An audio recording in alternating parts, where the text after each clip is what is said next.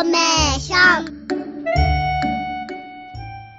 こちら三田市消防本部毎月第4木曜日のこの時間にお送りしています。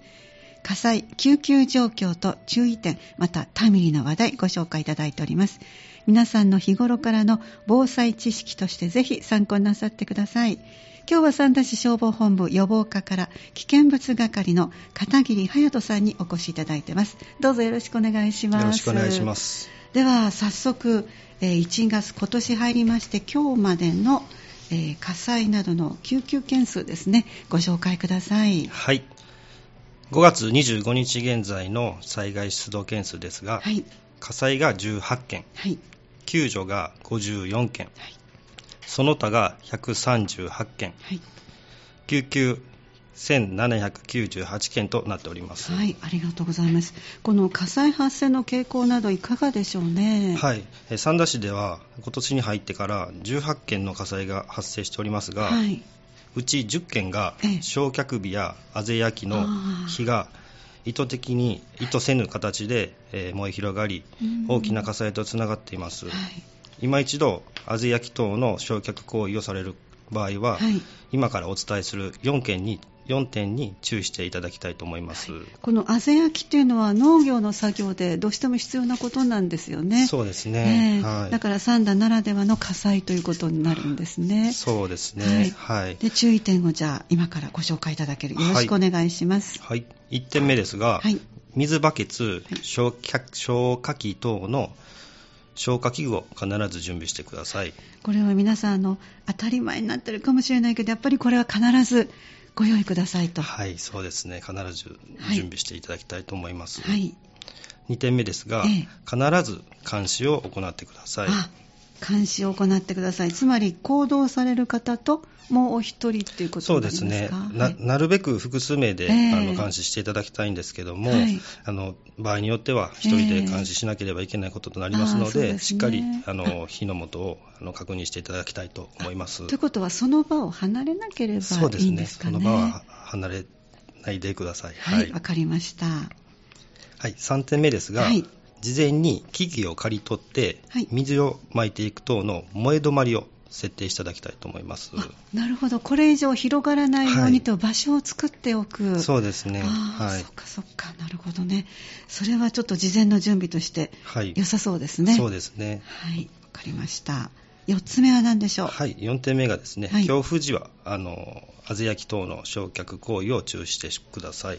これがね、農業作業の一つになっているので、今日はって予定されている方はどうしてもね、どうしてもそうなんですよね。なるんですけどはい、あの予定があると思いますがう、んちょっと強風の時はええ注意して、中止してください。はい、はいえー空気の乾燥した日が続くとですね、ええ非常に火災が発生しやすい、えー状況となりますので、はい火の元、火の取り扱いには十分ご注意ください。はい、わかりました。ありがとうございました。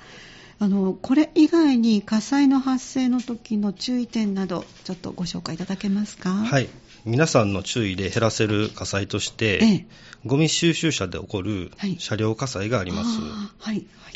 ゴミ収集車での火災は毎年起こってまして、ええ三田市でも対策として、令和4年の9月からゴミ出しの、えゴミの出し方が変更されています。ええあご存知でしょうか？と去年からですか？はい。あ、それはちょっと去年の秋からですね、はい。あの不燃ごみの出し方がなんかこうあ変更とちょっと伺いましたけど、詳しくご紹介ください。はい、そうなんですねあの。カセットボンベやスプレー缶等のガスボンベの廃棄方法が変更されています。はいゴミ収集車での火災原因として特に多いものがガスボンベになるんです。はい。はい、中身が残ったガスボンベがうん。ゴミ収集車の中で押しつぶされることによって、はい。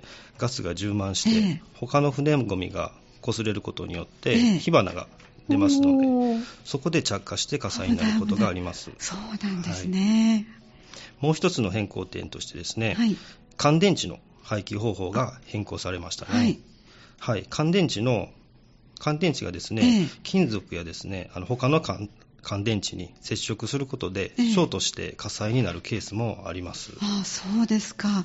じゃあガスボンベに少し残っていたり、乾電池の出し方、じゃあ具体的に変更点をぜひあのおさらいしてご紹介いただきたいと思います。はい、そうですね。はい。えまずカセットボンベやスプレー缶等のガスボンベの廃棄方法ですが、はい中身を使い切って穴を開けずにはい。瓶指定袋に入れて瓶回収袋瓶回収日に出してください。はい。瓶とボンベは分ける必要はありません。ちょっと大事なところなのでね、もう一度お願いいたします。そうですね。もう一度言いますね、はい。中身を使い切って穴を開けずにはい。瓶指定袋に入れて瓶回収日に出してください、はい。瓶とボンベは分ける必要はありません。はい、皆さんお手元に瓶指定袋というのがあると思いますけども使い切ってそしてスプレー缶は穴を開けなくていいで瓶の回収日に瓶と一緒にそこに入れてください、はいということですね。ですね。これが大きな違いとなってますので、はい。ぜひあの確認していただきたいと思います、あともしですね、ええ。中身が使い切れなかった場合とかあると思うんですけども、そねはい。その場合はですね、ええ。ーと火の気のない安全な場所で、ええ。紙や布に染み込ませてください。あシューッと出せばいい、はい。あそうですね。なるほど。で、はい。その際に注意していただきたいのがですね、ガス抜きは絶対に室内ではしないこと。はいはい。これが気分不良やですねええ、火災の危険がつつながりますので注意してください。なんか以前そんな事故がありましたね、はいどこかでね。そうなんです。あの室内では絶対中のガスを出し切るときに室内ではしない、はい。火の気のないところで紙や布の方に染み込ませましょうということですね。わ、はい。かりました。はい。あまたですね、ええ。従来通り穴を開けて不燃ごみとしても廃棄することもできるんですけども。ああそうなんですね。はい。はい。この際にですね、ええ。やっぱここれも危険な行為になりますので、ええ。穴を開ける際は屋外で実施してください。あ じゃああの安全に穴が開けられるとおっしゃる方は開けて廃棄できるようにも、はい。不燃ごみでも出していいですけど、もう難しいという方は最初お伝えいただいたように瓶指定袋に使い切って入れるのが一番安全なようですね。ね。わかりました。そして乾電池いかがでしょ次に乾電池ですが、ええ。こちらは燃やさないゴミに出すのではなくう、あなく、はい、最寄りの市民センタええ。ー、または三田市役所の本庁舎、はい。こちらにですね回収ボックスというものがありますので、はい。えこちらにお願いします、はい。ここで注意していただきたいのが、ええ。乾電池のえ両端にセロテープやはい。ビニールテープで絶縁して、電気を通さなくしてから廃棄することをお願いします。あのよくこう器具に入れるときに接触する部分があります、こうちょこっとこうです。デコとボコになるのかな、はい。プラスとマイナスになるんですけども。はい。その部分にセロテープ、はい。またはビニールテープで、あなるほど、わかりました。はい、それがですね金属やですね他の電池と接触することにですねうん。そのプラスとマイナスの部分が、えええー他の金属に接触することによって、ええ。ショートして火災に至るケースがあるので、ええ。十分ご注意ください、はい、重要なのは絶縁をすることです、はい、じゃああの、家で保管する場合もそうした方がいいんですね。そうですね。あの家であの電池等をですね、ええ。まとめて袋に入れたり、はい。カバンの中に入れたりですねあ他の金属と接触して火災になるケースもありますので、あはい。その際もですねあの絶縁していただくことをお勧めします。はい、わはい。かりました。じゃあもう一度大事なところだけ繰り返します。はい。ボンベは穴を開けなくていいので、瓶指定袋に入れてください。ただし中は使い切ってください。それから乾電池は両端を絶縁して市民センターかもしくは三田市役所の本庁舎で、えー回収ボックスがあるのでそこに入れてくださいということでよろしいですか？はい、その通りです。これらのことを注意するだけで減らせる火災がありますので、はい。皆さんご協力お願いします。はい、ありがとうございました。それではタイムリーな話題、ぜひ今日ご紹介いただくのは何でしょうか？はい、本日はですね、ええ。危険物安全週間についてお知らせに来ました。危険物の安全習慣、これはどういうものでしょうか、教えていただけますか？はい、えっとですね、今年はえー6月の4日のはい。日曜日からはい。6月の10日土曜日までのはい1週間が期間となりまして、あはい、啓発活動を行う予定です。はい、毎年6月の2週目を危険物安全週間として国で定められています。あ、そうなんですか。なぜ毎年6月なんでしょうか。理由があるんですか。。はいい、まず危険物というのではで、ええいうのはですね、温度が高くなるとうん取り扱いに注意しなければならないものが多くあります。はい。安全週間の起源としては、ええ昭和30年代にええ気温が高くなるとセルロイド類、セルロイド類危険物が自然に発火することがよくありました。へえはい、それに加えてですね、はい。昭和の39年の7月、これも夏になるんですけども、夏ですね。はい。危険物施設の大規模な爆発火災がありまして、消火活動を行っていた消防関係者19名の尊い命が奪われる大災害となりました。そんなにたくさんの方が犠牲になったんですか。はいでですね、この火災の原因となったのが、はい。危険物の取り扱い違反になるものでした。うん。はい、このことからはい。気温が高くなってくる。6月に啓発活動を行うようになりました。そうなんですね。わかりました。あの、この危険物安全週間中というのは何か取り組みがあるんですか？はい、危険物事の取り扱っている事業者への立ち入り検査や、はい。あはい。ポスターの配布、あとは縦看板や横断幕をあのすることで予防啓発します。さらにですね、はいえーこの危険物安全週間に先立ちまして、はい6月1日ええ。えあの三田市テクノパークの工場に協力していただいて、あはい危険物対応の消防訓練を行います。そうですか。今回はどちらの事業所でされるんですか？はい。三田市テクノパークの株式会社上野フードテクノ三田工場で行います。はい。上野フード三田工場の従業員45名とええ。三田市消防本部消防署及び消防署西分署から消防隊4隊うん森田企業連携消防団1隊の計5隊で消防車が出動して訓練を実施します。はい。あの、この時にはサイレンかなんか鳴るんですか？そうですね、サイレンも鳴らして訓練しますので、ええ実災害とお間違いがないようにしていただきたいとそ思います。うですね。はい6月の1日ということですので、皆さんお間違いのないようにということですが、じゃあこの訓練どのようなことされるのかを教えてください。はい、事業所の従業員による初動訓練、はい。タンク隊、はしご隊や消防団車両による放水訓練などが実施され、事業所の防災意識の向上と有事の際の対応能力を強化します。この訓練を通して各事業者や消防団との連携をさらに強化していきたいと考えています。このあの習慣ですが、工場などの事業所がやっぱり対象になるんですか？はい、工場をはじめええ市内の事業所の方々には危険物と言われるものを取り扱う機会が多いので、うん広報啓発をさせていただくのですが、はい。実は危険物というものは私たちの生活の身近なところにも多く存在してますので、ええ。ぜひとも各家庭個人の方にも関心を持っていただきたいと考えております、私たちの身近な危険物、どんなものでしょうか？はい、私たちの生活の中でたくさんの危険物がありまして、生活にはい。欠かせないものとなっているんですけども、ええ。はい、代表的なものでいうと車のガソリン、あはい、は危険物になりますね。そうですね。はい、でセルフの給油所ではええ。自分の手で入れたことがある方もいると思います、そはい。うですね、ガソリンはとても危ないということが、この時間にもね、再三お話をいただいております。その危険な部分、改めて具体的に教えていただけますか？はい。はい、ガソリンはですね火を近づけると燃え上がる温度を引火点というんですけども、はい。ガソリンはこの引火点がマイナス40度と非常に低く。んすごく低いですね。もう静電気でも簡単に火がついちゃいます、なるほど。はい、そして一旦火がつくと爆発的に燃え広がりまして、ええ。ガソリンはとにかく小さな火種でも火がつくため給油所では必ずエンジンを切ってから給油することと給油口のキャップを開ける前には静電気除去シートを触れることを忘れずに行ってください必ずあそこにありますのでね、はい。静電気除去シート、はい。これには必ず触れてください。はい、はい。それにですねガソリンをポリタンクに入れることは禁止されています。ポリタンクはガソリンを入れるように作られていません、はい、またガソリンは気化しやすい液体なのでポリタンクに入れたガソリンが気化し始めるとポリタンク内の圧力が大きくなって膨張して破裂してしまいます、はい。破裂するんですね。はい。なので消防法により 一定の強度を有した専用の金属の蛍光管を使用してください。そういう意味でポリタンクはダメですよということなんですね。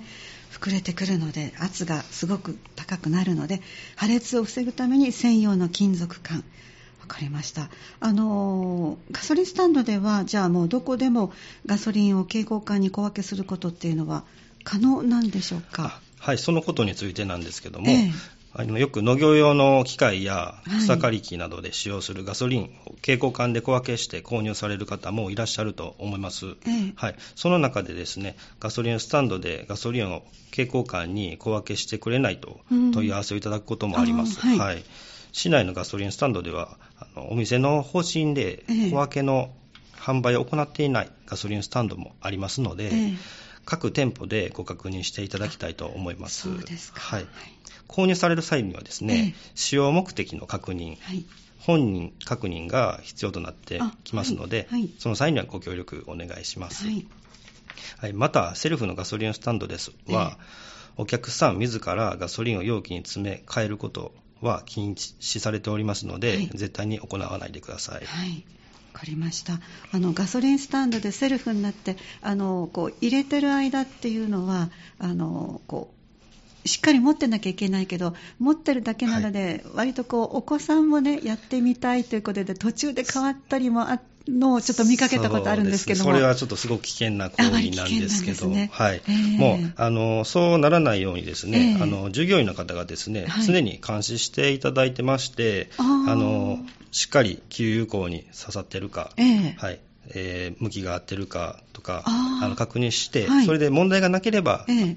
給油できるよというええ。OK ボタンがあるんですけども、あそういうのがあるんで。はい、あの監視してくださっております。はい。はい、わかりました。なんかそうしてる間もこうあの湯気のようにはい。周りからこう出てきて、あれが揮発、はい。気化してるということです気があの静電気でもすぐに着火して、はい、あの火災になりますので、はい。絶対静電気を除去してから、はい。絶対に触りましょうということですね。除去してください。はい。わかりました。じゃあ逆にお子さんにはその状況を説明してこんなになってるから絶対に危ないからっていうことを伝えるぐらいのもしそばにいたら持たせるんではなくって、はいちょっとそこでお話をするためにそうですね。あのお子様にもあのええ。危険なことをあの分かっていただくことはすごい大事だと思いますので。ね。はい、お願いします。ありがとうございました。